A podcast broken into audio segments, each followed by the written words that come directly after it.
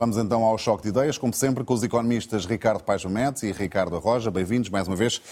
Ricardo Paes Mamet, os riscos orçamentais que Bruxelas identifica em relação a Portugal já estarão de alguma forma acomodados pelo Governo? Um, não tenho a certeza.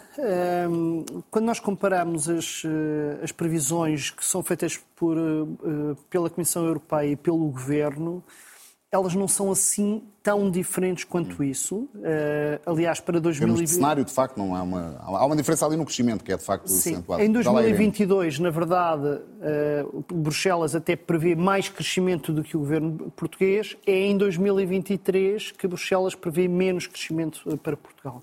E a variável crucial, embora haja uh, diferenças em, em, em diferentes variáveis, mas a variável onde a diferença é mais expressiva é nas exportações. Portanto, a Comissão Europeia prevê que a evolução das exportações vai ser bastante menos uh, generosa, menos positiva do que aquilo que o, que o Governo previa. O, o Governo prevê um crescimento das exportações de 3,7%, enquanto a Comissão Europeia prevê um crescimento das exportações de 2,3%, e isto explica boa parte daquela diferença de, de crescimento económico uhum. para 2020. Já aprofundaríamos essa questão, olhando agora para os alertas em concreto, Sim. ou seja, os riscos orçamentais. Mas é que, isto, que... o risco, eu acho Sim. que há aqui um, o, elemento, é? o elemento de risco aqui fundamental é mesmo esse, porque a diferença de previsão não tem a ver com isso. O risco é dizer simplesmente verbalizar, valorizar quais são os riscos fundamentais.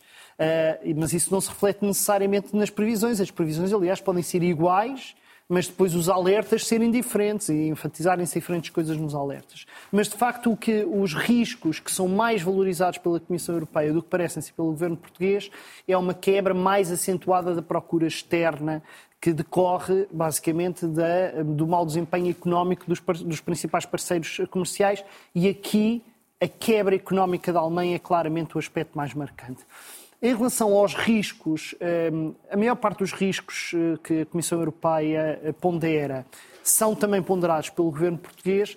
Aquilo que me parece mais curioso, mais interessante, porque de facto a Comissão Europeia lhe dá muito, muito, muito importância, muita importância, muita ênfase, é a questão eh, da seca curiosamente. Isto é, dizer que a, a Península Ibérica está a passar por um problema grave de seca, apesar de estarmos a viver dias com alguma chuva, não dá para recuperar os caudais que foram perdidos com muitos meses sem chover. E isso reflete-se numa quebra da produção e reflete-se num aumento muito significativo de 18% nos preços dos bens alimentares não transformados. E isto pode ser um fator importante de, ehm, de, de, de um risco que se venha a, a, a colocar para, para, a economia portuguesa, porque isto implica basicamente uma diminuição da disponibilidade do rendimento disponível para outro tipo de consumos que dinamizam a, a economia portuguesa. Linhas de crédito com garantias públicas, eh, Ricardo Roja. Pedidos de reposição de equilíbrio financeiro das parcerias público-privadas, efeitos da seca, como o Ricardo aqui sublinhou. Isto é algo com que o Governo tem de contar? Eh, ou com que já não terá contado quando elaborou este orçamento? São os chamados riscos contingentes da execução orçamental.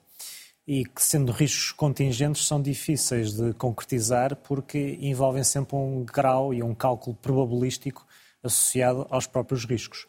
A utilização de garantias eh, públicas para suportar linhas de crédito nos últimos anos tem sido utilizada com recorrência. Eh, é um instrumento que tem sido utilizado não só em Portugal, mas também nos outros países.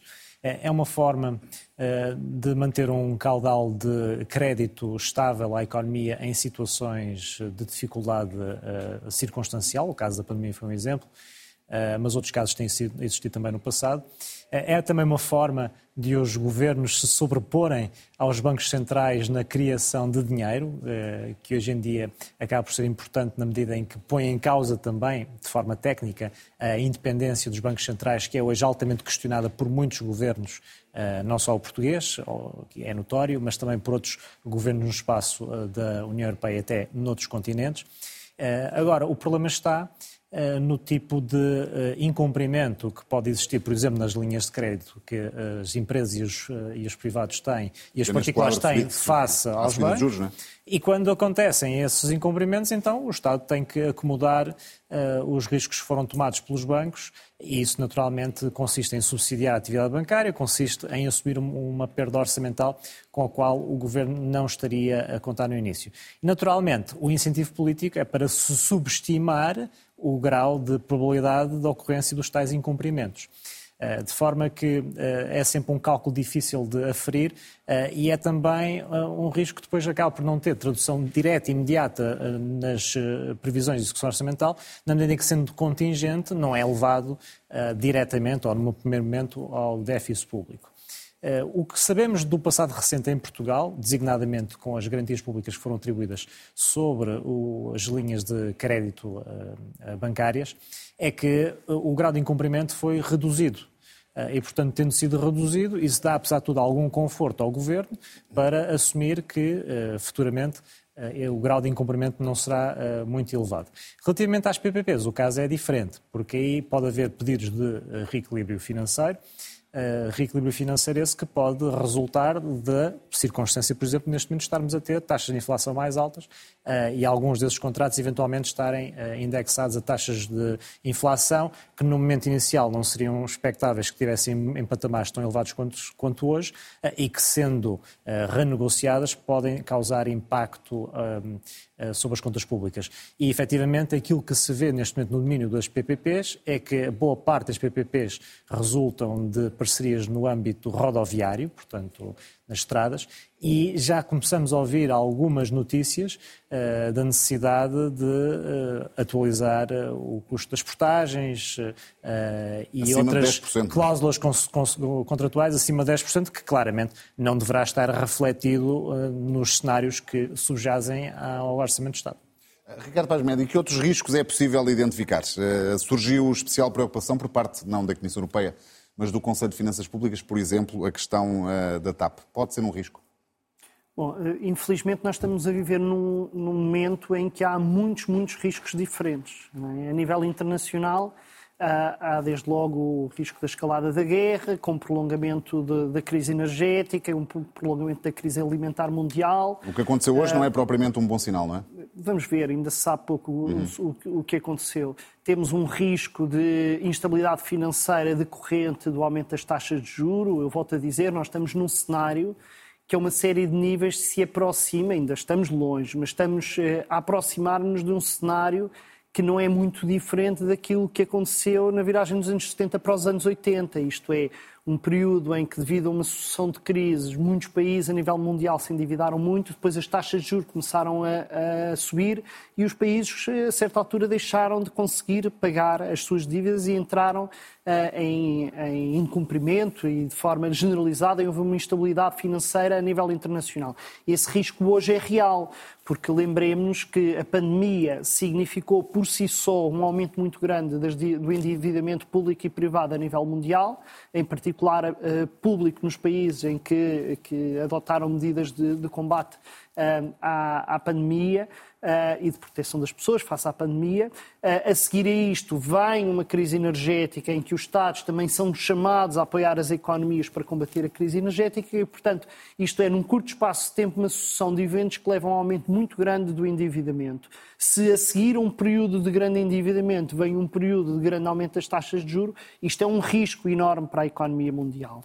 Uh, é um risco também para a economia europeia em particular, um aumento particularmente acentuado das taxas de juros. Está muito relacionado ao primeiro risco, que é o de agravamento da guerra, porque, à partida, o prolongamento de estes, destes aumentos de taxas de juros por parte do Banco Central Europeu estarão associados a uma persistência de preços altos que estarão associados a uma persistência da, da, da escalada de preços da energia. E isso constitui, como sabemos, uma, um risco grande uh, para as economias e para as finanças públicas, na medida em que Percebemos isso bem, um aumento das taxas de juros significa uma diminuição muito significativa uh, em países mais endividados, como é Portugal, uh, do rendimento disponível, que terá efeitos diretos sobre uh, a economia nacional. E depois há outros riscos que são mais difíceis de, de perceber porque exigem análises um bocadinho mais desagregadas. O impacto daquilo que nós estamos a viver sobre a economia faz-se em parte por via do consumo público. Aliás, quando compara, perdão, do consumo privado.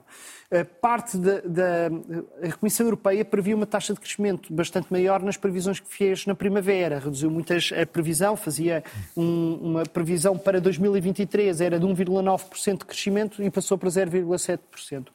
Um dos fatores que mais contribui para esta revisão que a Comissão Europeia faz em relação às previsões da, da primavera é o consumo privado. Ora, o efeito do que estamos a viver no consumo privado depende muito de sobre quem é que vai incidir a crise.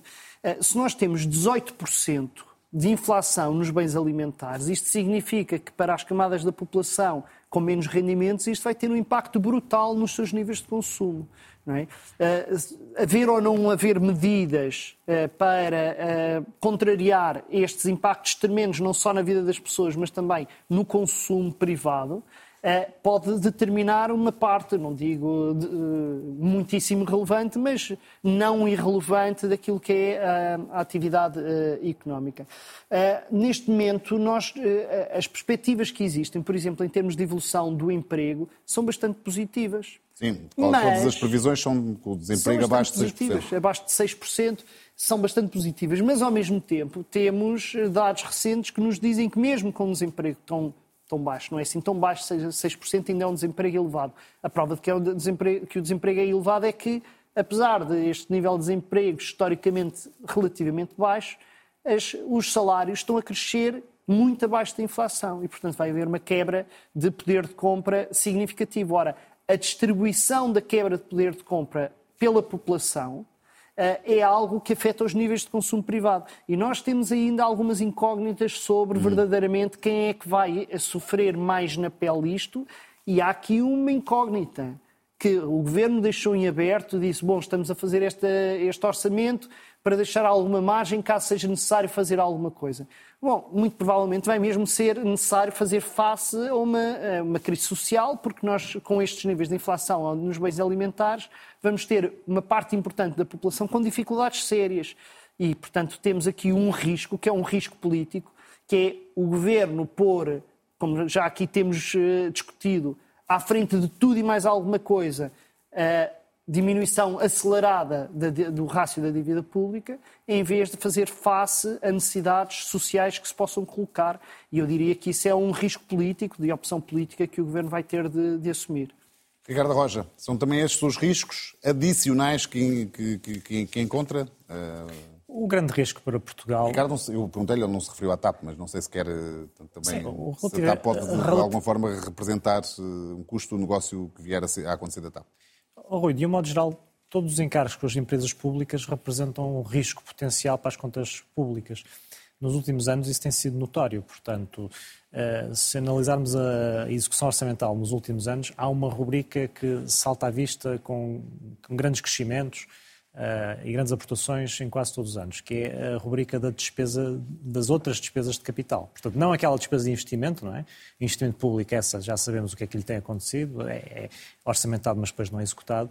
Mas depois há uma outra linha do orçamento do Estado, que é as outras despesas de capital, onde entram precisamente as injeções de capital eh, nas empresas públicas que têm sido voltadas nos últimos anos. E a TAP tem sido um exemplo, mas tem havido outros. A Caixa de Depósitos aqui há uns anos atrás e mais recentemente outras empresas, nomeadamente Salvo a CP.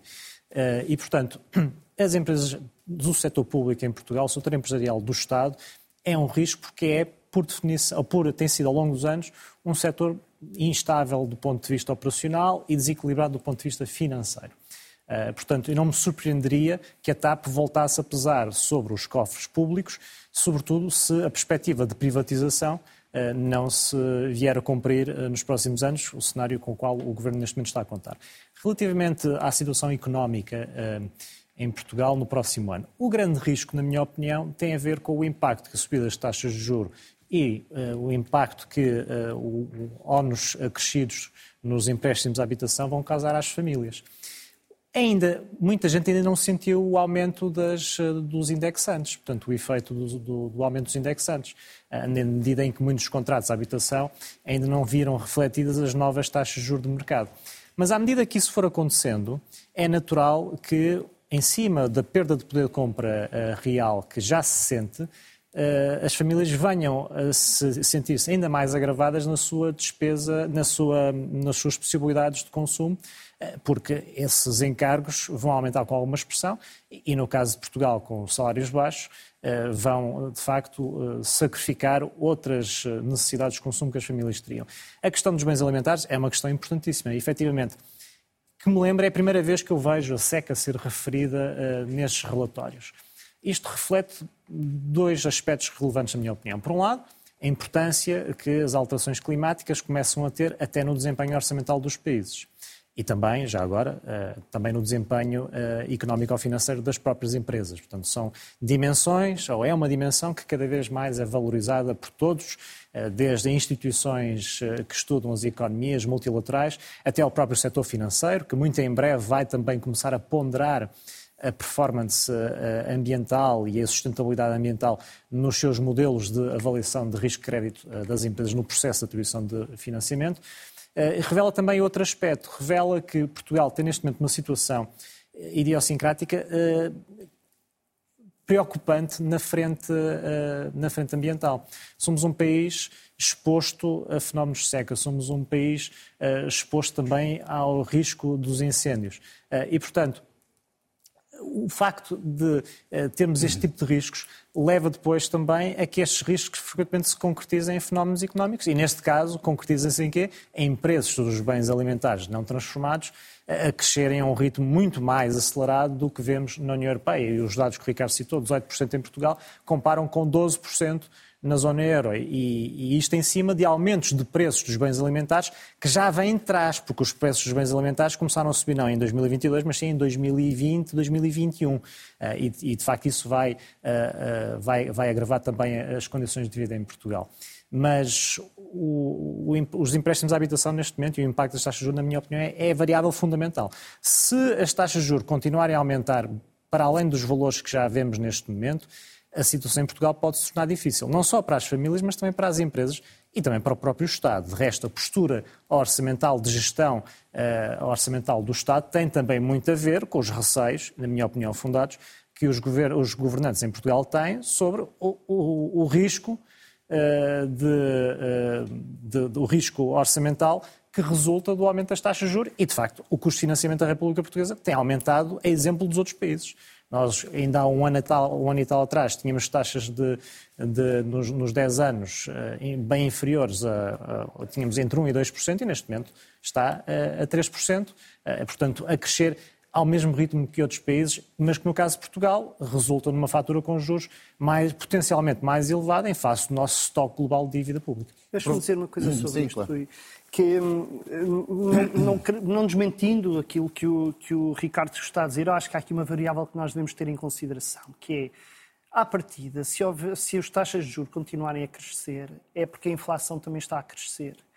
E, na verdade, a inflação é historicamente um, um bálsamo para economias ou para indivíduos. Uh, os indivíduos não normalmente mais as empresas, mas para países, tipicamente a inflação é um bálsamo para países muito endividados. Porque basicamente o que a inflação faz é uh, reduzir o custo nominal da dívida, o custo relativo nominal da dívida.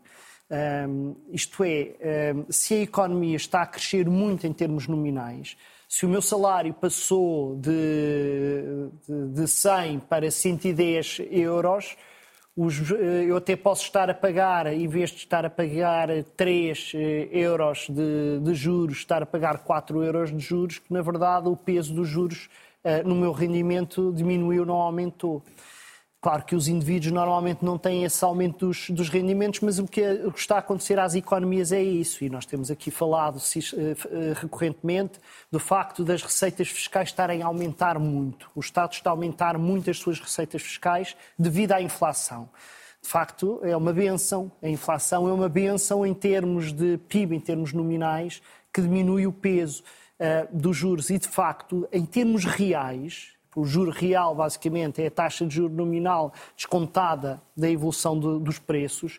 Em termos uh, reais, a taxa de juro continua a ser muitíssimo mais baixa do que o foi historicamente.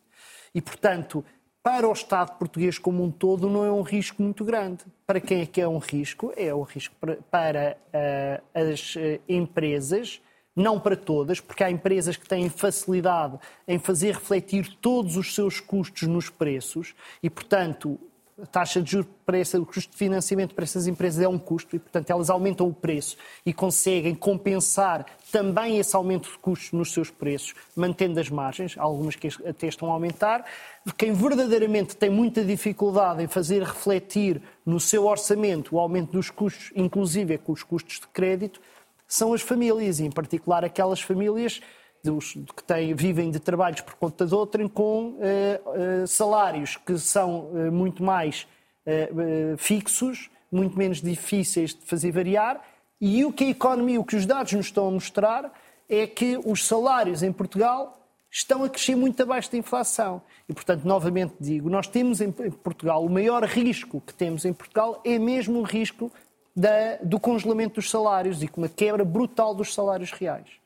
E isto pode hum, levar a uma queda do consumo, isto que refere uh, o Ricardo Paes Mendes, a mais acentuada do que o previsto e, no fundo, também comprometer aqui o que, é, o que são as metas e as previsões de crescimento? Sim, Rui, se os encargos financeiros aumentarem muito, as pessoas vão ter que sacrificar consumo noutras áreas e vão ter que uh, deixar de comprar coisas que noutras circunstâncias iriam comprar. Eu gostava de discutir esta questão da inflação. Uh, as taxas de juros acompanham, digamos, a direção da inflação. É? Ou seja, se a inflação aumenta, as taxas de juros tendencialmente irão também aumentar. Uh, neste momento, aquilo que se espera é que a taxa de inflação uh, permaneça relativamente elevada em 2023 face ao histórico dos últimos anos. Agora mais baixa que em 22, não é? Certo. Há uma desaceleração hum. do ritmo de crescimento da inflação, mas é um, um crescimento uh, normalmente Sim, elevado. A média anual, a média anual das Comissão Europeia ficará em 5,8%. Face ao histórico recente porque eh, é preciso também pôr as coisas em perspectiva. Se nós tomarmos um universo de países de economias desenvolvidas nos últimos 100 anos, vamos ver que a taxa de inflação média ao longo desses 100 anos foi em redor de 5%. Portanto, a inflação que hoje vemos não está muito longe da inflação, eh, daquela que teremos em 2023, não estará muito longe daquela que num período muito alargado de tempo se registou eh, nas, nas economias para as quais há registros de inflação. Agora, Relativamente às previsões, aquilo que vemos é, por um lado, uma revisão em baixa das taxas de crescimento, ou seja, o PIB real, em volume, mas, simultaneamente, uma revisão em alta das taxas de inflação. Eh, e, portanto, significa isso que podemos até ter um crescimento alto do PIB nominal, e eu não queria entrar numa discussão muito técnica, mas o PIB nominal, portanto, junta o PIB real com a inflação, portanto, a soma dos dois dá o PIB nominal, podemos ter efetivamente um crescimento do PIB nominal relativamente elevado em face do aumento da inflação, mas não tanto em face ou em resultado do crescimento do PIB real. E, portanto, o que é que eu quero, onde, é que eu quero, onde, é, onde é que eu quero chegar com isto? Uh, quero chegar ao seguinte ponto. O crescimento da inflação, ao aumentar o crescimento do PIB nominal, vai fazer com que o rácio de dívida pública PIB diminua. Portanto, e por esse, por esse ponto de vista, a inflação até ajuda à gestão da dívida pública. O problema é que é completamente diferente. Temos um aumento do PIB nominal de, vamos imaginar, 10%, eh, sendo 5% de variação do PIB eh, e 5% de inflação, e 0% de variação do PIB e 10% de inflação. Claro. E é, e é neste equilíbrio que neste momento os governos jogam, uh, e é por essa razão que, uh, sendo o crescimento previsto para o PIB real no próximo ano relativamente baixo, existe a necessidade de ter alguma cautela na gestão do déficit, porque, caso contrário, podemos correr o risco de um aumento das taxas de juros resultante da taxa de inflação levar a uma despesa de juros mais alta para receitas fiscais que não crescem tanto quanto seria de esperar. E, portanto, é, como eu disse, um equilíbrio muito delicado, sobretudo porque a gestão da inflação levanta também outro problema. Eh, a inflação vai prejudicar, em primeiro lugar, os aforradores. Eh, e, e, e, de facto, eh, é nesse universo, digamos, de pessoas, pessoas que vivem exclusivamente de ou de pensões já foram atribuídas ou de rendimentos capitais, é nesse universo que estará o universo potencial de maiores perdedores resultante de taxas de inflação mais elevadas. E é um público, um universo de pessoas que naturalmente nenhum governo quer alienar. Ricardo Paz Meda, apesar de tudo, há um ponto onde hum, a Comissão Europeia, já não temos muito tempo, mas o tempo que falta gostava que se referisse a isto. Um, há um ponto em que a Comissão Europeia coincide com o governo português, é que Portugal não cai em recessão uh, no ano de 2023, apesar de haver muitas vozes que dizem que isto é otimista. Na verdade, a Comissão Europeia aponta para um crescimento de 0,7, uh, o governo fala num crescimento de 1,3, mas também Bruxelas assume que Portugal não cai em recessão. Isto é uma boa notícia. Ou, ou, ou estes 0,7 são um valor que deixa aqui muitas margens de interrogação uh, sobre se de facto Portugal pode ou não cair em recessão no ano de 2023. Eu, quando estava a preparar este programa, várias vezes me lembrei da, da afirmação daquele que é hoje o líder do PSD, que numa frase que na altura foi muito. Uh, uh, infeliz, na verdade, que foi dizer uh, os portugueses não estão melhor, mas o país está melhor. Uh, e, e, eu suspeito que um dia deste ainda vamos ouvir algum dirigente governativo, algum membro do governo a repetir esta ideia, porque na verdade, há aqui dados nas previsões da Comissão Europeia para fazer uma festa. Portugal vai ser o país que mais cresce em 2022 vai crescer claramente acima da média da União Europeia e acima de mais de metade dos países da União Europeia e da zona euro em 2023 e com uma taxa de desemprego bastante baixa, eu não diria que é irrisória, há muita gente desempregada, mas é bastante baixa e, portanto, parece que o país está bastante bem. Mas eh, a verdade é que há este paradoxo, que é o país parece bastante bem, mas há muita gente muito mal porque nós temos, eh, com esta inflação e com a estagnação dos salários e com uma inflação a incidir, sobre, a incidir de forma mais acentuada em bens de primeira necessidade, nós o que temos é um aumento muito significativo de pessoas que passam carências sérias. Semana passada houve um, um debate aqui na RTP, noutro canal, sobre pobreza em Portugal, em que se dava conta precisamente de um aumento de recurso aos bancos alimentares e ao aumento de carências eh, materiais, não é? Pobreza relativa, já estamos a falar de pobreza absoluta, e portanto nós arriscamos a viver nos próximos tempos nesta situação em que os sinais gerais, os indicadores gerais da economia portuguesa não estão assim muito maus, em termos europeus até parecem bastante otimistas, mas isso não significa que, que a população portuguesa esteja maioritariamente a sentir-se muito satisfeita por isso, as condições de vida estão efetivamente a degradar. Mas ainda assim é melhor crescer 0,7 do que cair uh, o produto, não é?